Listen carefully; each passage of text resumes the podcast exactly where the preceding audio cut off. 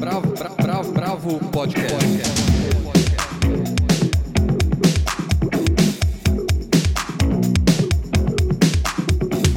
Olá, bem-vindos ao podcast da Brava. Eu sou Guilherme Werneck. Estão comigo aqui hoje Paula Carvalho, Helena Bagnoli, Almir de Freitas e Andrei Reina. A gente começa com uma homenagem ao grande João Gilberto que nos deixou e a gente vai falar do livro da Jahid Arraes, Redemoinho, Dia Quente, do novo filme do Marcelo Gomes, Estou Me Guardando para Quando o Carnaval Chegar, do novo lançamento da Goma Laca, que homenageia o livro da Elsie Houston, da peça Eda Gabler, de Ibsen, que tem a Mel Lisboa como atriz principal, é dirigida pelo Márcio Marcela, está no Espaço Parlapatões. A gente vai falar também dos 20 anos da Sala São Paulo e da Mostra de Cinemas Africanos, que acontece no Cine Sesc. Vamos começar com o mestre, vamos ouvir um trechinho.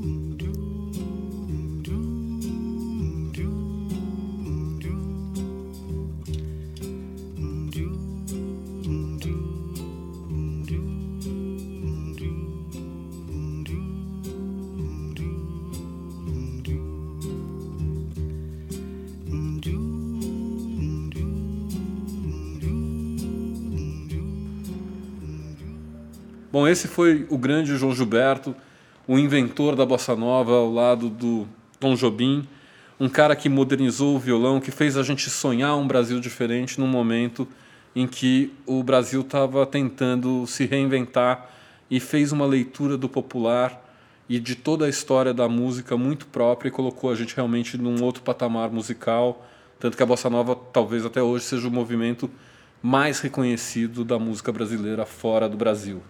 O João Gilberto morreu aos 88 anos. É, ele já estava num momento muito fragilizado, morreu no meio de brigas de família, mas todas as coisas que são ínfimas perto da grandeza do seu jeito de tocar violão, da sua entrega para a música brasileira. Eu acho que muito já se falou de como ele, ele revoluciona, né? de que ele coloca a escola de samba toda na mão direita do violão. A gente não precisa ficar se repetindo nesse nesse lugar, mas eu acho que o que o João tinha de mais interessante era essa sensibilidade para pegar todo um passado, todo um jeito e, e, fazer uma releitura cool desse passado, né? Influenciado também pelo jazz, ali um jazz tanto de Miles Davis quanto de Chet Baker e baixar o tom estriônico dos cantores e fazer a batida diferente do jeito que a gente conhece, né? Eu acho que a primeira vez que ele é gravado é pela Elisete Cardoso, então demora até aparecer o Chega de Saudade, mas quando tem principalmente o encontro dele com Tom Jobim, a coisa explode. E principalmente quando ele vai para os Estados Unidos. Tem histórias incríveis do João Gilberto, a gente podia ficar um podcast inteiro falando dele, ouvindo a música dele. Eu gosto muito de uma frase da música Pra Ninguém, do Caetano Veloso, que ele fala: melhor do que o silêncio, só João. Isso para mim sintetiza muito o, o que é a, a, grandiosidade, a força do João Gilberto na história da música, né? É, ele transformou a voz e o violão numa entidade. E, e, isso é, é, incrível. E que violão e que voz é, é, é, é, muito. Quanto mais a gente ouve, de fato, a viagem é cada vez diferente, cada vez mais sofisticada. O Miles Davis ele tem, ele comentou numa ocasião vendo depois um show, ele falou: é, o João Gilberto, ele pode até ler jornal que soa bem, e é isso, né? Era uma voz é, realmente impressionante. E eu acho muito interessante como ele vai depurando o estilo dele ah, no passar dos anos, né? Muita gente ali ao longo do tempo, faz muitos anos que ele não lança disco, mas quando sai um novo disco do João Gilberto, fala, poxa, ele está tocando as mesmas músicas, fazendo do mesmo jeito. Mas se você vai descer no detalhe, se você vai ouvir as harmonias, a entonação é totalmente diferente. Entendeu? Você pega um, o João Gilberto em Tóquio, ele pode estar tocando as mesmas músicas do Amoroso, mas é, é, outra, é outro, é outro disco, é flow, é outro né? flow, é Sim. outra história. Então, ele é um cara que é, é como um, um, escultor que passa a vida inteira polindo a mesma estátua, sabe? Não, e, e, o trabalho que eu achei curioso, inclusive reouvindo agora e repensando, que o trabalho dele de autor é bem pequeno, né? É assim, é mínimo. A autoria é mínima. São quatro é, músicas. É, o trabalho dele de coautoria, de fato, que é o que ele faz, é, essa releitura, é impressionante. Tem música que não poderia é, estar na voz de mais ninguém, né? O que ele faz com as músicas do Tom Jobim, é, Chico, Gil, Caíme, Vinícius, é, Vinícius é, é, muito impressionante. E por outro lado, se você pensar, ele faz um papel meio que de hoje em dia seria um DJ que faria isso, de seletor de sons e de resgate de um cancioneiro de samba. E é, ele é o responsável pelo por hoje a gente conhecer nomes como Geraldo Pereira, Janê de Almeida, é, Bororó José Gonçalves, enfim, vários nomes que hoje a gente conhece as letras e, enfim, para que discutir com Madame? É uma música incrível, Sim. por exemplo, e era uma música que estava esquecida, assim. Não, ele traz o, o, samba de roda do recôncavo, Sim. né? E põe isso à frente. É, é uma maravilha. Tem uma história muito bonita, né? Que está no livro que o André Barcinski fez, o, o Pavão Misterioso. João Gilberto gostava muito da mãe do Jardim Bacalé, justamente que ele ia para a casa do da mãe do Jardes e, e ela ficava cantando para ele tocar, né?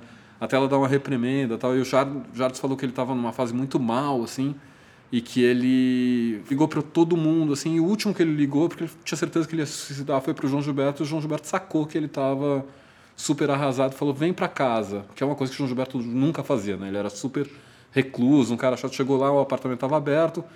Eh, o João chamou ele para o quarto dele, falou para ele ele entrar botou ele deitado num sofá como se fosse um divã e começou a tocar. Ia tocar, ia tocar, e disse que o Jardim dormiu profundamente, toda a tristeza foi embora e ele deixou de, de ter vontade de se matar. Então, são essas pequenas coisas da generosidade do João Gilberto, ao mesmo tempo que ele tem essa coisa meio de um personagem misterioso, que, que eu acho que vão deixar saudade para a música brasileira, né? É, e é um devia ter sido feriado nacional. Deveria ter sido não só três dias de luto decretado pelo Senado, mas feriado nacional. Vivo João Gilberto. Eu quero um samba feito só pra mim acabar, me virar, me espalhar. Eu quero a assim. Quero samba, quero samba, quero samba porque no samba eu sei que vou me acabar, me virar, me espalhar a noite inteira até o sol raiar. Agora vamos falar um pouquinho de flip. No sábado, a Jarrid Arraes participa de uma mesa e lança o seu livro O Redemoinho Dia Quente. Ela é uma cordelista, né, Almir? Ela, ela tem, ela é uma menina de 28 anos. Ela nasceu em Juazeiro do Norte, no Ceará, e ela já tem uma produção de cordéis que chega a 70 cordéis é coisa de família, né? O pai era cordelista, o avô era cordelista. Ela tem um romance também que ela lançou faz uns dois anos. Esse é o primeiro livro de contos dela. Em toda essa produção dela, as questões de gênero, as questões de raça são onipresentes. Em 2017, por exemplo, ela lançou a coletânea Heroínas Negras Brasileiras em 15 cordéis. Bom, esses temas estão presentes nessa estreia dela nos contos, nesse livro da, lançado pela Alfaguara, já faz um tempinho. Vai ter evento na Flip também. Bom, são, é um livro de 30 contos divididos em duas partes. Todos eles têm foco nas mulheres do Cariri, às vezes com humor, às vezes com seriedade, mas sempre com, com delicadeza, tratando dessas mulheres. O cenário é de pobreza, de muito calor e de religiosidade católica. Né? Lembrando que Juazeiro do Norte é, é destino de, de romaria todo o tempo por causa do Padre Cícero. Se você pegar esses elementos, você vai encontrar esses elementos todos mais ou menos distribuídos nos textos. Em alguns deles, eles estão todos presentes. Nesse conto que abre o livro, Sacola, é, é uma história de uma velha beata que acha uma sacola de comprimidos. Ela, apesar de velha, apesar de beata, ela saca que são drogas, experimenta e vai aumentando o consumo dessas, desses comprimidos, porque a cada viagem que ela faz, ela vê o paraíso, até se encontrar com o bendito do Padre Cícero. Tem os elementos aqui de humor, tem os elementos dos personagens da cidade. E a, a variação da, do humor para seriedade, por exemplo, você vai ver em outro conto. Gesso, por exemplo, que é mais sério, que é narrado por uma mulher que se refugia num grupo de reza noite adentro, tentando evitar o marido, que ela está sabendo que o marido vai espancá-la, como sempre faz. Mas bem, são dois exemplos. No conjunto, se você lê o livro, você acompanha essa galeria de mulheres que ela desenvolve ao longo dessas narrativas. É uma galeria que inclui uma lavadeira que sonha em comprar uma caixa d'água grande, uma mototaxista que, enfim, enfrenta problemas que um mototaxista não, não enfrentaria, uma cordelista em busca de audiência, uma vendedora de salgadinhos que sonha em se apresentar como trans no Silvio Santos, uma louca do bairro, uma velha que simbolicamente cria raízes na calçada de casa. Então a relação é sempre com mulheres, né? Os Sempre. personagens principais são sempre mulheres. Sempre mulheres, mulheres pobres, na sua grande maioria, mulheres de alguma maneira relacionadas com esse ambiente religioso da cidade de Juazeiro do Norte, e tem várias faixas etárias também. E nessas todas essas faixas etárias, com todos esses elementos de religiosidade, ainda oscilando entre o humor e a seriedade, por exemplo, ela vai achar outras personagens, né?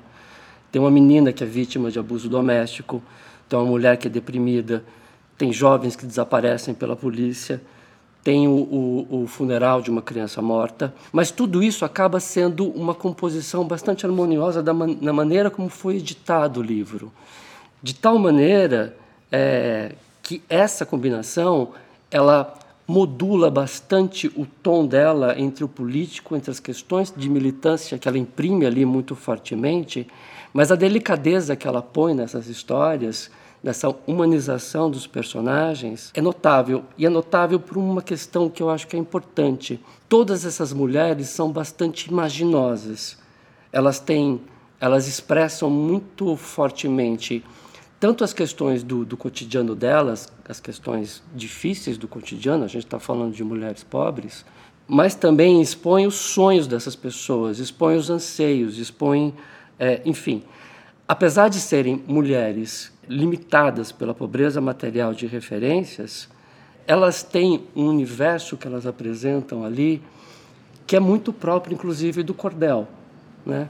Ela, ela usa essa expertise do cordel de ter essas questões individuais colocadas contra o sertão, contra, contra a violência, contra a autoridade, e ela consegue fazer contos, por incrível que pareça, bastante leves, né? apesar de todos os, Os elementos áridos. os elementos áridos, exatamente, né? É, isso, isso é importante, eu acho, porque atrai o leitor para as narrativas que que estão completamente fora do discurso duro da militância. Essa imaginação que mistura sonhos, temores, angústias e ansiedades também dá uma nova cor a uma prosa que seria, a princípio, e dá para dizer isso também, dividida entre o realismo e o regionalismo. Mas o fato é que há muito de representação de uma realidade dura, com forte sotaque local. Mas são as fantasias dessas mulheres, assim como as muitas memórias de infância dessas personagens, que resultam nesse livro que tem a delicadeza como uma marca essencial. Eu posso ler um trecho aqui curtinho de um início de um dos contos, que é assim, eu acho que exemplifica e ilustra um pouco a prosa dela e exemplifica também esses elementos. O conto se chama Mais Iluminada que as Outras. Então vou fazer uma sugestão. Deixa a Paula ler. Tenho dois seios, estas duas coxas, duas mãos que me são muito úteis, olhos escuros, essas duas sobrancelhas que preencho com maquiagem comprada por R$19,90 e orelhas que não aceitam bijuterias. Esse corpo é um corpo faminto, dentado, cruel, capaz e violento. Movo os braços e multidões correm desesperadas. Caminho no escuro com o rosto para baixo, pois cada parte isolada de mim tem sua própria vida e não quero domá-las. Animal da caatinga. Forte demais, engolidora de espadas e espinhos. Dizem, e eu ouvi, mas também depois li, que o estado do Ceará aboliu a escravidão quatro anos antes do restante do país. Todos aqueles corpos que eram trazidos com seus dedos contados, seus calcanhares prontos e seus umbigos em fogo, todos eles foram interrompidos no porto. Um homem, dizem, e eu ouvi e depois também li, liderou o levante. E todos esses corpos foram buscar outros incômodos, foram ser incomodados. Eu tenho essas nádegas, este nariz com dois buracos que ventila meu sangue, tenho também unhas fortes que adorno com gel comprado por 150 reais e duas panturrilhas hipertrofiadas pelos exercícios constantes. Esse corpo que eu tenho é um repetido desagrado. Caminhar neste corpo, por essas ruas, é um infinito cansaço. Eu boto um pé atrás do outro e milhares de seres dão pequenos pulos e correm com seus sapatinhos bobos. Bravo, bravo, bravo, bravo. Bom, vamos continuar no Nordeste. O Marcelo Gomes, um dos melhores cineastas pernambucanos, e olha que Pernambuco tá cheio de cineasta bom. Entrou em cartaz na última quinta-feira. Estou me guardando para quando o carnaval chegar. Bom, vamos ouvir, antes de qualquer coisa, um pouquinho do Marcelo falando sobre o filme. Bom, o documentário se passa na pequena cidade de Toritama, que é um localizado no agreste de Pernambuco, né? que é uma das regiões mais pobres do Brasil. É, Toritama hoje em dia é conhecida como a capital nacional do jeans, né? produz milhões de calças azuis, azuis que é vendida no Brasil e em alguns lugares do mundo. Né? E o, o crescimento de Toritama aconteceu nas duas últimas décadas. Foi um crescimento de uma certa forma caótico, né? A cidade triplicou de tamanho, de população, né? Existem centenas de fábricas de grande, pequeno e médio porte. E existem as fábricas de pequeno, de pequeno tamanho, que são fábricas caseiras, né, de fundo de quintal, chamado de facções, né? Lá cada família realiza o seu trabalho produzindo a sua própria marca e compete com as famílias vizinhas, cada uma produzindo do seu jeito. Né? Agora, outra característica grande é, de Toritama é que quando chega perto do carnaval, a cidade fica vazia. Todo o movimento caótico do comércio paralisa, né? As pessoas mais ricas da cidade tiram férias, vão passar essa única semana onde a cidade fecha é, nas praias e outras pessoas mais desfavorecidas vendem o que tem e o que não tem para brincar o carnaval. Né? Na verdade, o filme quer investigar que há por que elas cometem esse ato, né? que parece talvez ser um ato de transgressão ao capitalismo ou de desespero de ter uma semana de férias.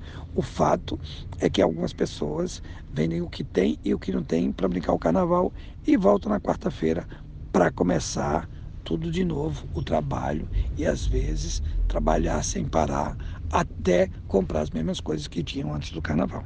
E qual foi a motivação em filmá-lo? Bom, acontece que primeiramente minha família é do Agreste, né? Minha mãe é lá do Agreste, meu pai é do Agreste. As primeiras histórias que eu vi contar na minha vida era lá no Recife, na cidade, na capital de Pernambuco, porque eu nasci já na capital e não no Agreste, e eles me contavam histórias do Agreste. Então eu escutava e construía um imaginário do Agreste na minha mente. Então eu tenho um, uma memória afetiva muito grande do Agreste. Eu sempre tive vontade de fazer um filme no Agreste. Um dia eu estava passando pela cidade, vi uns outdoors imensos que ficam, ficam é, na entrada da cidade, perguntei o que era aquilo e me contaram que ali era Toritama, capital brasileira dos jeans, e me contaram essa história de que as pessoas vendiam tudo para é, passar uma semana de férias no, durante o carnaval. Isso me impressionou muito porque eu não entendi o porquê dessa atitude e eu gosto de fazer cinema sobre as coisas que eu não entendo e essa foi a grande, segunda grande motivação. Além da memória afetiva do Agreste, essa é a segunda é, motivação de tentar entender alguma coisa que no primeiro momento eu não entendia. Então eu fui para Toritama, passamos um ano e meio visitando a cidade em visitas temporárias, né? Fomos sete vezes à cidade e pouco a pouco eu fui descobrindo o dia a dia da cidade e cheguei perto dessas pessoas que se orgulhavam de serem autônomas, serem donas do seu próprio trabalho. Pessoas que tinham essa pequena fabriqueta de fundo de quintal, as facções, que trabalhavam 14 horas por dia, todos os dias, né? E elas achavam que aquilo era um ato de liberdade trabalhar, porque elas eram donas do próprio negócio. Mas nesse momento é que eu vi que aquela Toritama, que eu pensei que era algo que tinha a ver com a Revolução Industrial na Inglaterra do século passado, tinha a ver com algo muito contemporâneo, que é essa ideia neoliberal de você ser autônomo, você ser dono do seu próprio negócio e essa autonomia, que quer dizer liberdade, vira uma autoescravização.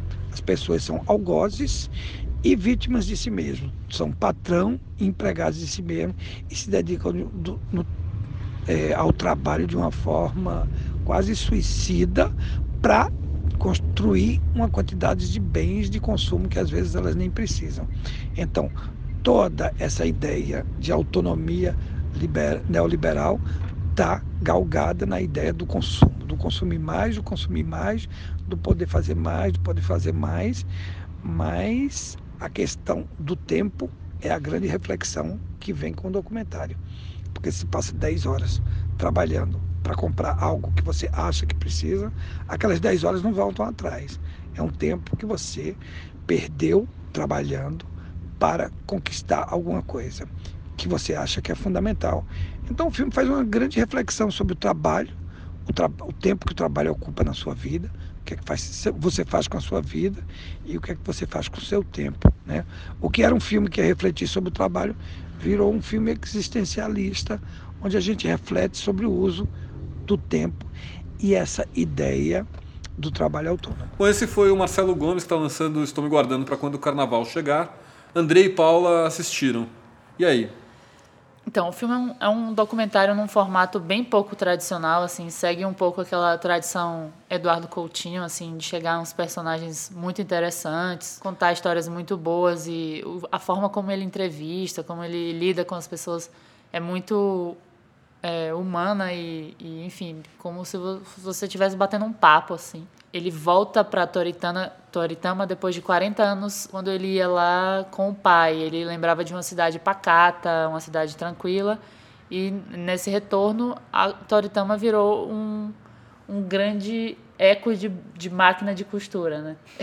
e a forma, isso está na forma do filme, assim. O filme tem muito azul, do, do jeans, tem muito ele filma de várias formas o jeito como as pessoas costuram, o jeito como elas lidam com todo o maquinário têxtil. O que eu achei mais legal é que ele trata dessa história toda sem condescendência, assim. Ele consegue ainda localizar ali muito o sonho do dinheiro, o sonho de ficar rico, a, a, a ética do trabalho, toda toda essa nova lógica brasileira, quiçá mundial do neoliberalismo, assim, achando os personagens que, que enfim, lidam muito de forma muito diferente com isso. O que, que você achou, Andrei, do filme? Eu concordo que é um, que é um dos melhores filmes brasileiros que saiu agora, provavelmente vai ser um dos melhores do, do ano. E é um filme, é um documentário muito desconcertante, assim. Acho que em parte porque esse desconcerto organiza o próprio filme, né? Esse desconcerto é do próprio Marcelo Gomes, né? Ele e é engraçado como ele edita, ele monta o filme baseado muito nisso. O filme abre com uma narração dele, lembrando de como era a cidade há 40 anos. E ele faz uma, uma narrativa de uma cidade meio bucólica, super provinciana, de um Brasil rural e tal. E aí corta de uma maneira muito brusca. Durante essa narração a gente não vê nada, assim. Corta a narração dele, a gente vê uns outdoors gigantescos de calça jeans, tipo Uber Kit, assim, uma música do bar em cima, assim. Tem um choque enorme, assim. Isso se repete em outras cenas, assim. Tem uma que o Marcelo, já quando a gente conhece a realidade do lugar, o Marcelo lembra que o, o sol se punha muito rápido, era meio brusco a maneira como escurecia na cidade. E aí as pessoas ligavam o rádio e ouviam Ave Maria. Logo depois que ele diz isso, o filme quebra e você vê meninos adolescentes sem camisa trabalhando é, intensamente enquanto ouvem Vida Louca Parte 2 dos Racionais. então o filme sempre vai dando uma. Porque de fato é um filme muito maluco, porque a gente vê no sertão brasileiro uma cidade onde não tem infraestrutura nenhuma, não tem nada, e ao mesmo tempo tem relações de trabalho hipermodernas, o que não quer dizer que sejam boas, né? Uma mistura de China com uberização, assim. As pessoas trabalham mais de 12 horas por dia, sem vínculo empregatício. E tem aquele discurso de são donas de é. si, do seu trabalho, e, e trabalha porque quer, né? Porque eu, eu não tenho patrão, né? Uhum. E, nesse, e aí chega a grande contradição do filme, que é o fato de todas elas precisarem ou de alguma forma darem um jeito de vender alguma coisa, de, enfim, conseguir algum dinheiro para ir passar o carnaval na praia. Daí o título, né? é, mas é, foi até curioso assistir esse filme nessa semana, que durante a sessão eu lembrei muito do, do Francisco de Oliveira, né? O Chico de Oliveira, sociólogo que é, usou a metáfora do ornitorrinco para explicar o Brasil, né? que é que sempre repõe é, formas atrasadas e modernas né, na, na sua sociedade, na forma de organizar a economia e tudo mais. E por uma coincidência infeliz, hoje, quando a gente está gravando quarta-feira, o Chico morreu, fica até como uma espécie de, de homenagem. Assim. O filme, é, eu acho que ele revela isso de uma maneira muito impressionante. Assim. É, é muito importante ver esse filme, porque nessa polarização maluca, assim, parece que cada pessoa tem a sua própria imagem idealizada do Brasil, assim. E o filme é uma é um, é um tapa de realidade, assim. E tem um, uma coisa de Prometeu e Epimeteu, assim, na a lógica.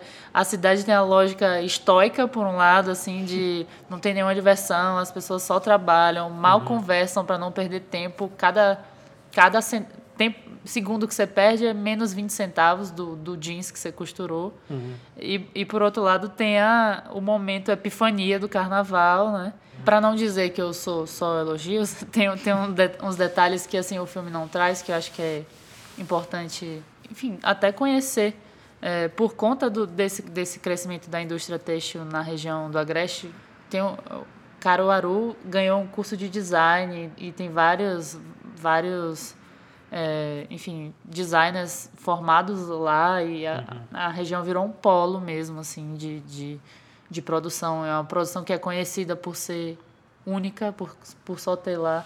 É, tem o turismo de Recife e região metropolitana para Toritama para comprar as uhum. enfim é, é uma coisa que movimenta a economia assim o filme o filme foca em alguns aspectos que enfim deixa de lado esse esse contexto macro né e fala alguma coisa de trabalho infantil já que a gente está falando de temas da semana não até na, eu fui na, na pré-estreia do filme o, o, e o Marcelo tava lá né perguntaram para ele e tal ele falou que por uma opção ele teve que deixar muitas coisas de fora, assim. E é, é, esse é um assunto que não entra, mas você vendo o filme, não, não tem nenhum tipo de fiscalização, assim. Claro. E as pessoas trabalham na. Como não tem uma fábrica, são pequenas fabriquinhas, conhecidas como facções lá, o, o, a linha de montagem se distribui literalmente pela cidade inteira. Parte é feita nessas casas que se transformaram em fábricas, mas ela termina na calçada de casas de senhoras que finalizam o jeans, limpam, sabe? Elas vão passando de mão em mão na cidade. Então, nisso, daí para baixo, assim, eu acho. 50 tons de azul, né? É. bravo, bravo, bravo, bravo.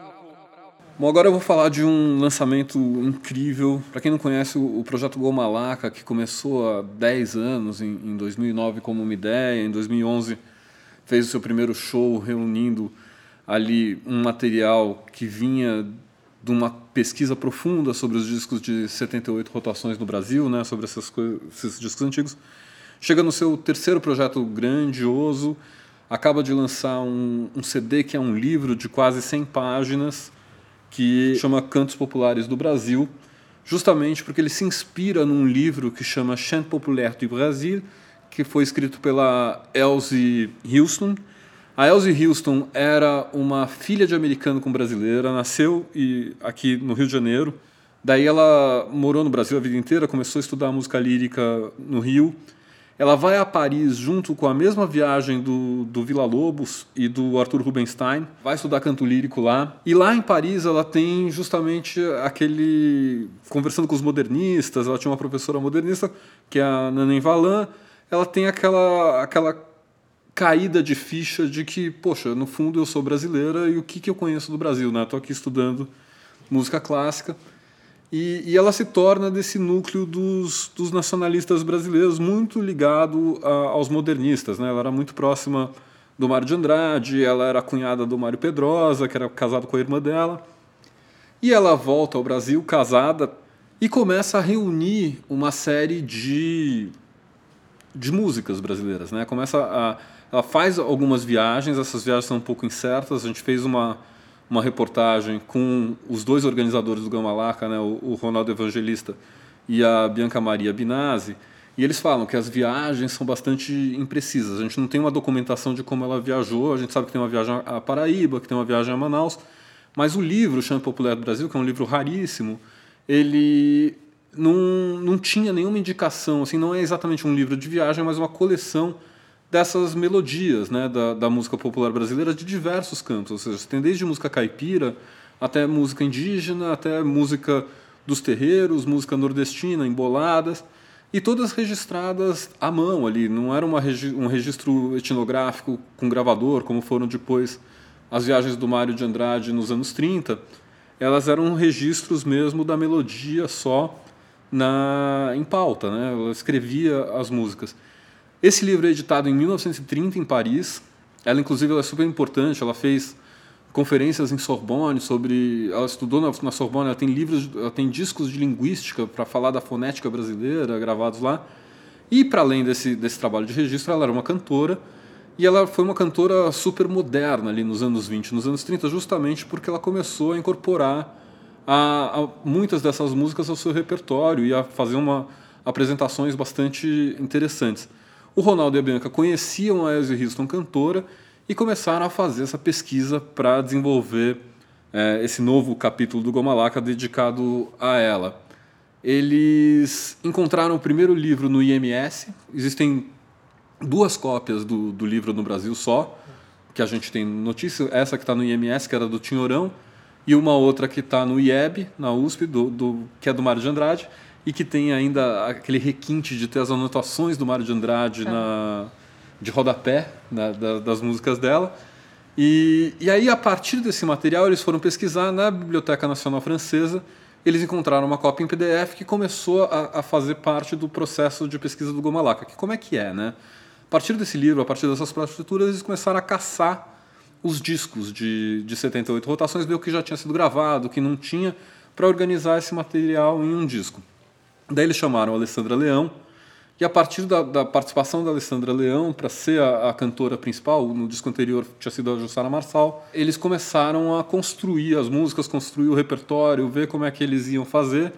Montaram uma banda incrível, para você ter uma ideia, as participações no disco, é, além do, do, da espinha dorsal, né, que é o, o, o baixista Marcos Paiva, o cellista Felipe Massumi, o Júnior Caboclo nas flautas, que é um discípulo da banda de pífanos do Caruaru. Tem o Rodrigo Caçapa tocando zabumba, o Luca Raeli no, no clarinete, Beto Montag no, no vibra. Bom, é uma série de, de pessoas, inclusive uma vinheta maravilhosa, uma versão maravilhosa do André Memari no piano. E talvez, para mim, a maior revelação desse disco, a, as pastoras do Rosário, que são de uma igreja aqui da Penha, de São Paulo, que são lindas. Né, mas também tem Lívia Matos, a Jussara Marçal, Marcelo Preto. Ou seja, tem uma gama de músicos e eles fizeram todo um jeito de, de gravar e de interpretar. Eu acho que o Ronaldo pode falar um pouquinho de como foi feito. Vamos ouvir. Quando nós resolvemos gravar o novo disco Gomalaca, Cantos Populares do Brasil de Elsie Houston, uma das primeiras ideias que nós tivemos é que a formação da banda fosse uma coisa que pudesse existir fora do tempo, que simbolizasse não só o passado ou o presente ou o futuro, mas uma coisa que existe em seu próprio tempo. Então a nossa ideia foi que lembrar o momento que essas músicas foram criadas, que são momentos perdidos no tempo. Essas músicas são músicas que representam todo tipo de manifestação popular. É, no livro da Elsie Houston, que é a base da nossa pesquisa que deu origem ao disco, ele passa por música indígena, música infantil, música de candomblé, é, todo tipo de música. Então a gente pensou, a gente tentou buscar como seria essa música no momento em que ela foi criada e como seria essa música representada em, em, em, qualquer momento, basicamente. Então a gente quis uma formação que pudesse ter a ver com música de câmara, que era uma coisa comum na época, que tem a ver com a história de Elsie Houston, mas que também tivesse a ver com música de rua, que foi a origem das pesquisas dela. Então a gente quis uma formação que passasse por baixo acústico, ilu, violoncelo, sanfona, rabeca, flauta, pifes, coisas assim. Então essa, esse tipo de formação foi muito o nosso foco para a construção dos arranjos. A gente também não quis uma coisa que, que entregasse exatamente como eram os arranjos ou as harmonias ou todos os encadeamentos melódicos óbvios, porque essas músicas não são óbvias. E essas músicas, elas são é, registros são a audição da Elsie Houston. Então ela também não, elas não são exatamente claras, elas são pistas que nós seguimos. Então a gente também buscou que esses arranjos, essa formação, essa banda, ela tivesse essa aura misteriosa, ela tivesse essas, essas construções transparentes nos arranjos. Então você pode, conforme você ouve as nossas gravações, arranjos que nós fizemos, você pode entender de maneiras diferentes. Se você é um músico erudito, você vai perceber perceber algumas coisas. Se você é um ouvinte da, da história da música popular brasileira, você vai entender de outro jeito. Se você é um músico é, de rua, de tradições populares, ou como você quiser chamar, você também vai entender outras coisas. Então, esse foi muito um, um foco e um guia para como nós trabalhamos nessas reinvenções, nessas leituras do, do, do, das músicas do livro da Elze. Bom, é isso. Então eles tiveram essa opção pelo, pelo acústico, por recriar mais ou menos uma época esse livro, o disco. Né? E, e é uma beleza como objeto. Assim, é um CD maravilhoso, tem quase 100 páginas de contando a história de cada música, contando a história da Elze Rios. Eu achei muito bonita a gravação, né? como foram feitos os arranjos. Você sabe hum, de onde vem essa essa formação dos arranjos assim? Então, começa com a lei e com os tambores, né? É muito interessante isso.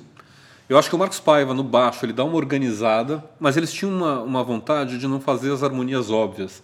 Porque como eram só as melodias, e a música popular a gente sabe que elas vão muito, vai muito além da melodia, inclusive um dos grandes problemas do Mário de Andrade para registrar a música brasileira era esse. Ele fala assim, não adianta eu ir lá escrever uma partitura de uma melodia porque tem a síncope, porque tem o ritmo, porque tem todas essas coisas e tem as improvisações que não estão. Não, é, não, são notáveis, né? Não são notáveis, exatamente. E aí o que eles fizeram foi isso. Eles, a partir dos registros que eles tinham, eles recompuseram isso. Eles tinham essa opção que o Ronaldo falou de fazer com instrumentos acústicos, né, para ter algum link com aquela época. Mas eu acho que justamente tem essa, essa brincadeira de um som ultracristalino, cerebral de alguma maneira, com um som que seja chão, popular e forte. E eu acho que eles encontraram bastante esse balanço no disco. E a primeira música, aquela Xangô. Não, linda, né? É linda. E é mais bonito porque o disco começa com Xangô e termina com, Xangô, com a mesma música tocada no, no piano com o André Memari. Ah. Então é realmente muito forte, né? Vamos botar um, um trechinho do, do Xangô para ouvir.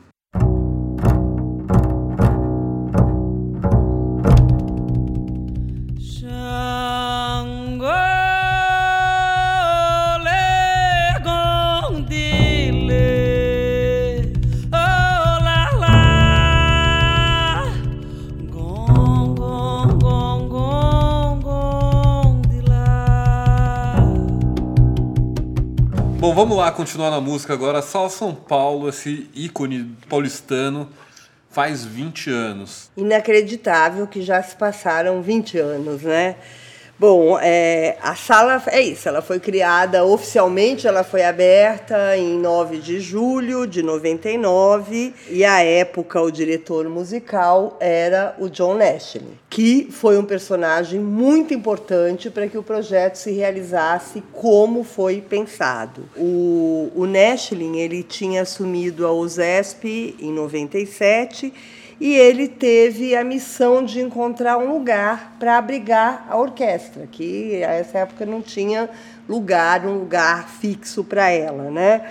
É, então, é, o governo de São Paulo, na época, era o Mário Covas, ele aprovou, abraçou o projeto, e o espaço que foi encontrado foi o espaço na Júlio Prestes, que tinha um, um, um, lugar abandonado, na verdade, que era uma espécie de um jardim de inverno, sem teto, ainda cheio de coqueiros, e que apresentava, segundo os especialistas, as condições arquitetônicas para ser transformado numa sala de, de concerto. Então, foram muitos especialistas, vieram primeiro os especialistas de Nova York, e todos chegaram à conclusão que sim, que ali é, ia dar certo. Então, foram três anos de obras e a sala foi inaugurada. Hoje, o diretor artístico da OSESP é o, Arthur Nestrovski, que já, também, já dirige a sala há 10 anos. Né? E a sala ela foi fundamental para o crescimento artístico da orquestra e para os músicos individualmente. Ela tem uma qualidade acústica que é reconhecida por todas as orquestras do mundo inteiro que passam por lá. E, e hoje o complexo tem, além da, da orquestra sinfônica, vários corais, grupos de câmara, projetos educacionais e editoras de partituras. Então, aliás, quem nunca fez uma visita guiada pela sala tem que entrar no site, marcar e fazer, porque é a melhor maneira de entender o funcionamento e a importância tanto da orquestra quanto da sala para a cidade de São Paulo. Para comemorar o aniversário, a orquestra tocou com uma transmissão online com a regência do novo maestro, do Thierry Fischer. Andrei, você entrevistou o Thierry, né? O que, que, você, o que, que você nos conta? Então, eu encontrei ele agora há pouco, né? Antes de, de gravar. Eu tinha assistido o concerto dele. Ele fez dois concertos ontem, né? Um pela manhã e um à tarde, ambos gratuitos, lotados. For, foram os primeiros concertos dele depois de, ser, depois de ser anunciado o novo regente titular e diretor artístico da USESP. Ele vai substituir a Marin Alsop, que encerra esse ano o contrato com a USESP. Eu conversei com ele, ele, ele ainda está ele ainda, está conhecendo São Paulo, né? E eu lembro que eu estava lá na, na, mini coletiva do anúncio dele há um mês atrás e o, o Hélio Matar, representando ali o conselho da USESP, falou que uma das missões assim do próximo diretor musical era ter um foco maior na música da América Latina. E isso, por enquanto, é, é mais uma, uma carta de intenções. assim O Thierry Fischer ele, ele tem uma carreira que passou pela Europa, ele dirigiu a orquestra da, da BBC do País de Gales, ele tem um trabalho na Ásia também, com as filarmônicas de Nagoya, no Japão, e de Seul, na Coreia do Sul. E mais recentemente, ele, ele já está há alguns anos na Sinfônica de, de Utah, no estado americano do meio oeste. Então ele, ele, ele percorreu, é, é, ele, ele ainda tem pouca familiaridade com a música do, do continente latino-americano. Ontem, inclusive, no BIS, foi tocado o Trenzinho do Caipira, que talvez seja uma das obras mais emblemáticas da música de concerto do Brasil. E ele falou que era a primeira vez que ele tinha regido. Assim, é, eu peguei o concerto da manhã, isso era visível, assim, como essa obra do Vila Lobos ela representa um desafio para um maestro estrangeiro por ter um ritmo muito próprio, é, um acento brasileiro muito marcado, para além do caráter moderno, né, dela como que simular em som o movimento de um trem. É, depois que eles encerraram, é, ele trocou olhares assim com o Spala, o Emanuele Baldini, quase como se tivesse tipo, ufa, sabe, conseguimos. Mas ele, ele parece por enquanto a gente só pode ter impressões, né? Ele, ele é um, um, maestro muito competente, circulado com uma circulação internacional, né? Que é o ZESP desde a chegada da Maria Alsop eles colocaram esse critério né, de aumentar a circulação da orquestra pelo mundo. É, é um maestro muito seguro e que parece disposto a aumentar a relação da pessoa que assume esses cargos com os músicos da orquestra, com a comunidade musical de São Paulo e de alguma maneira com o cenário brasileiro. Essa essa costumava ser a principal crítica a Maria Alsop, de que ela passava poucas semanas aqui, de que faltava a integração de fato não se consumava assim ela é uma uma regente de extrema competência que melhorou o som da orquestra qualquer pessoa que acompanhou nos últimos anos percebe mas que ainda como a, a música de concerto no Brasil ainda é muito incipiente precisa é, renovar o seu público expandir para os outros estados é, precisa de alguém muito presente sabe com o pé no chão assim falando com as pessoas ele no próximo ano ele vai ficar oito semanas aqui no Brasil, porque ele ainda tem compromissos nos Estados Unidos. A partir de 2021 ele passa a ficar 12 semanas. Ele se disse disposto a ter uma casa em São Paulo.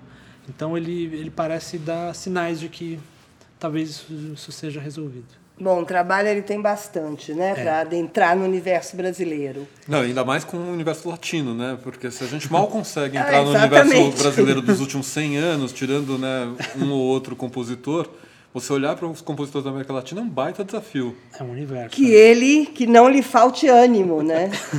bravo, bravo, bravo, bravo. Bom, tá no espaço Parlapatões com a Mel Lisboa direção do Márcio Macena A peça do Ibsen é da Gabler.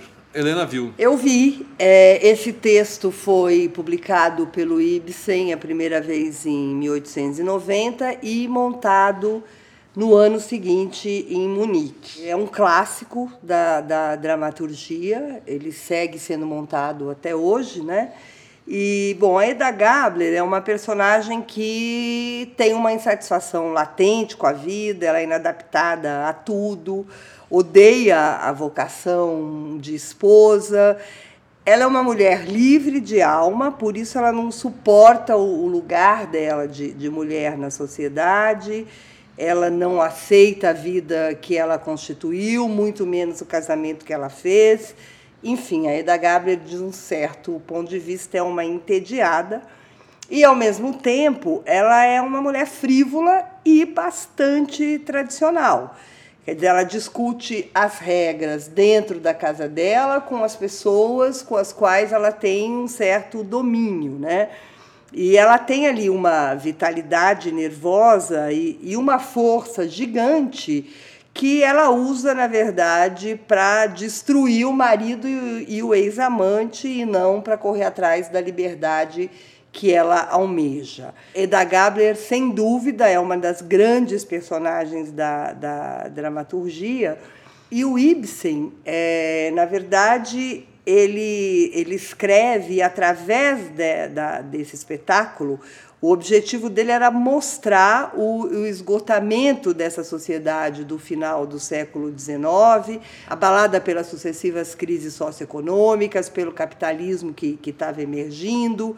E aí, ele mostra ali a, a, uma aristocracia é, mesquinha que vinha perdendo o lugar que ela teve nos séculos anteriores.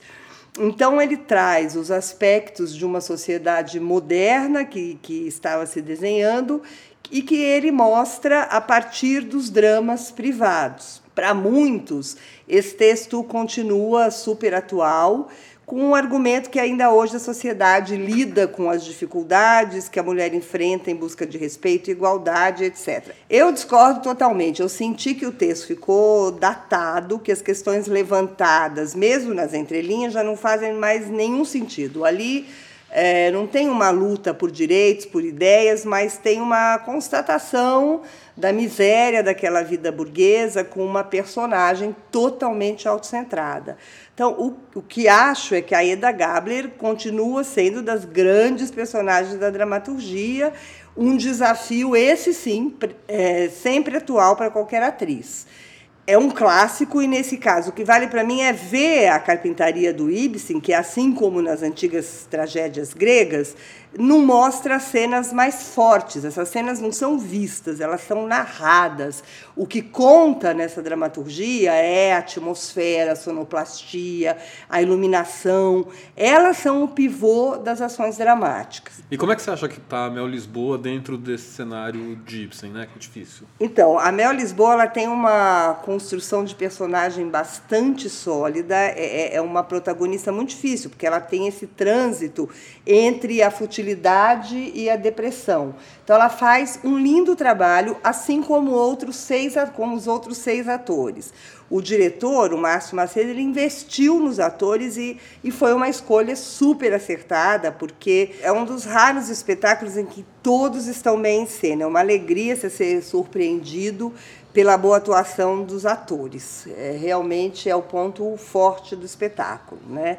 A, a, cenografia me incomodou um pouco, porque ela mistura elementos clássicos que, que pretendem criar o clima aristocrático indicado no texto com adereços imobiliários que, que esses sim parecem pretender tirar a história do tempo retratado, e o que é bastante ingênuo no meu ponto de vista, e também esses objetos, eles ficam totalmente sem sentido, porque eles não, eles não conseguem essa função, e parece que, que a solução foi a mais rápida que se encontrou, empobrecendo e confundindo a imagem visual do espetáculo. E, em contraponto, a iluminação do, do César Pivetti, da Vânia Jaconis, é muito boa, consegue criar uma atmosfera sombria que é necessária e consegue também trazer a claridade, os raios de luz, que também são necessários e que auxiliam muito o resultado final da montagem. Bom, para os amantes dos clássicos, Eda Gabler é uma boa pedida, sobretudo, como já falei antes, pela interpretação dos atores. O espetáculo vai ficar em cartaz até o dia 28 de julho. Bravo, bravo, bravo, bravo. Bom, está em cartaz no Cine Sesc a mostra de cinemas africanos, é assim mesmo no plural. A gente conversou com a Ana Camila, que é uma das curadoras. Vamos ouvir. A, a mostra de cinemas africanos, ela é, um, ela tem a curadoria minha, né, Ana Camila e da Beatriz Leal.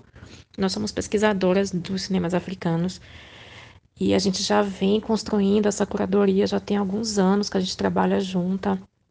E a nossa ideia, basicamente, é criar repertório dos cinemas africanos aqui no Brasil, especialmente focando nos filmes contemporâneos, que a gente tem observado, não só aqui no Brasil, mas em outros países também, que as pessoas eh, elas se dedicam muito a fazer panoramas mais históricos né, dos cinemas africanos, os primeiros diretores, é uma coisa assim mais com viés mais histórico. E o nosso viés ele é completamente contemporâneo. A gente acompanha os festivais é, internacionais que sempre selecionam poucos filmes africanos, mas selecionam. E a gente faz uma verdadeira pesquisa, assim, que vai desde esses festivais internacionais, Cannes, Veneza, é, Berlinale. A gente está sempre acompanhando esses festivais e depois a gente faz uma pesquisa nos festivais de nicho, né, que são os festivais de cinemas africanos em todo o mundo. Existem dezenas. Então a gente faz essa pesquisa e a nossa ideia é trazer esses filmes para o Brasil, primeiro porque eles nunca chegam aqui. É muito raro, muito raro mesmo. E quando chegam, ficam pouco tempo em cartaz. Não existe uma, digamos assim, um pensamento sobre esses filmes, né? Mesmo os cinéfilos, mesmo as pessoas que são cinéfilas, elas sabem que esses filmes existem, mas elas nunca chegam a assistir. E às vezes também nem sabem que existe. Então a gente tem essa, essa preocupação mesmo. Porque somos cinéfilas, porque somos pesquisadoras. E o universo da África é, sempre nos motivou né, a diversidade das narrativas africanas. Isso é uma coisa que motiva a gente de diversos modos, que mobiliza mesmo afetos nossos. A gente investe muito as nossas pesquisas na diversidade do continente, né?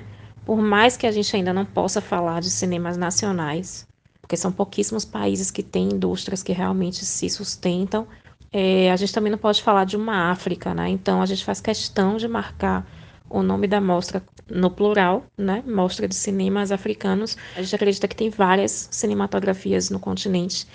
E a nossa ideia é trazer essa diversidade, né? diversidade de gêneros, diversidade de narrativas, de histórias, de estilos, de formatos. São muitos, são muitas opções, são muita, é muita diversidade de fato. Assim. Então a gente tem uma curadoria que está muito voltada para entender o que é que os jovens cineastas têm feito nos últimos anos.